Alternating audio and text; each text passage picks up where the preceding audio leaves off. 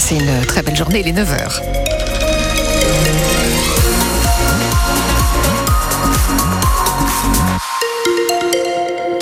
Le journal nous est présenté par Lénie Flouva. Bonjour. Bonjour Nathalie, bonjour à toutes et à tous. Alors effectivement, vous disiez que Philippe Leloir était dans les bouchons ce matin. Je vous, vous confirme hein, sur euh, nos écrans de contrôle sur le périphérique, ça circule pas très bien.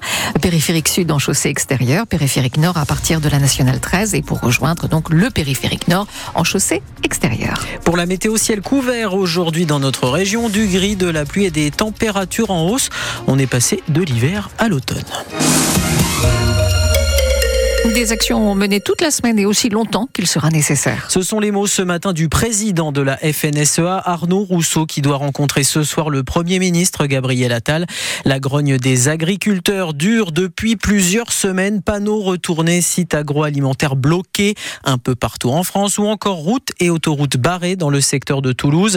Les motivations des exploitants sont nombreuses. Prix du lait, surcharge de normes. Notre invité ce matin sur France Bleu Normandie était Anne-Marie Denis, la présidente de la FRSEA Normandie. Pour elle, il faudrait déjà que la réglementation actuelle soit appliquée. En France, quand il y a des lois, il me semblait qu'on avait obligation de les respecter. Aujourd'hui, c'est pas le cas. Donc oui, on attend d'un Premier ministre de lever le ton. On lui demande pas de faire un prix parce que c'est pas son rôle, mais au moins d'imposer qu'on respecte la loi et que euh, y ait des renégociations avec les OP et qu'on arrive à un tarif admissible minimum. depuis quatre jours maintenant, des agriculteurs bloquent une autoroute dans la région de Toulouse. C'est excessif ou alors vous, une réflexion est en cours pour savoir si vous faites la même chose? En Normandie, les problématiques sont un peu différentes mais extrêmement importantes. Je pense qu'on fera des actions et euh, j'ai mes collègues ce soir en visio et j'appelle mes collègues de la région Normandie à réagir. Je crois que la vieille coutume d'aller leur rendre visite est pas si mal. Donc, euh, je pense que ça fera partir des motifs, euh, de la communication. Euh, et après, euh, ce soir, c'est mes collègues par département qui décideront quel type d'action ils mettent en place. Anne-Marie Denis, la présidente de la FRSEA Normandie, répondait ce matin aux questions de Didier Charpin. Un échange à retrouver sur francebleu.fr et sur l'application ici ICI.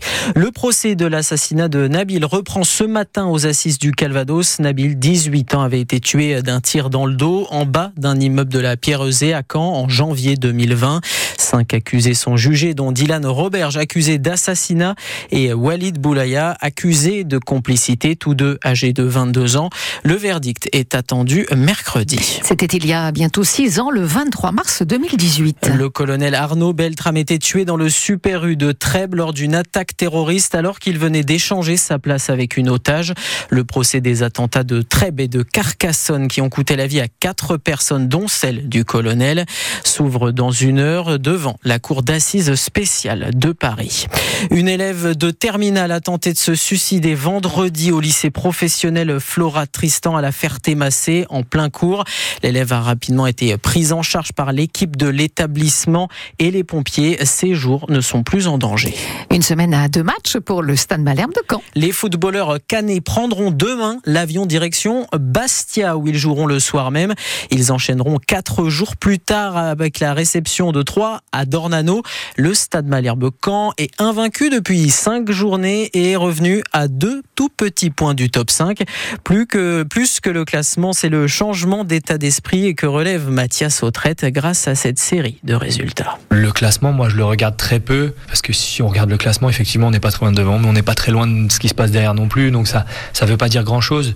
Ça paraît être une phrase bateau, mais on regarde, on regarde les matchs les uns après les autres. On se concentre sur la performance du moment. Là, on a un match à Bastia qui est ultra compliqué à jouer. Il faudra être performant euh, défensivement encore. Il va falloir faire mieux offensivement. Et si on enchaîne les matchs avec performance, les résultats tomberont. Et si les résultats tombent, bah, on, sera, on sera en haut. Moi, ce que je retiens, c'est que je vois les, les gars déçus. Je vois le match du Havre. On joue une Ligue 1 à l'extérieur.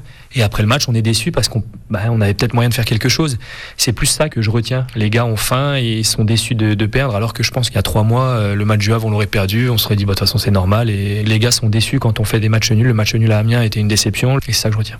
Un point complet ce soir dans Allo Malherbe, bien sûr. Rendez-vous à partir de 18h05. Nous aurons en invité un ancien malherbiste, le coach de Bastia, Régis Brouard. Un exploit et une revanche en Coupe de France hier en 16e de finale. L'exploit du FC Rouen qui a sorti le tenant du titre pensionnaire de Ligue 1, Toulouse. Après une interminable séance de tir au but, les Normands iront à Monaco au prochain tour.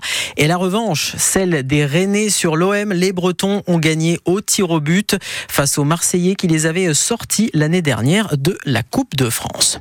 En tennis, le Français Arthur Cazot, 122e mondial, a été stoppé en huitième de finale de l'Open d'Australie.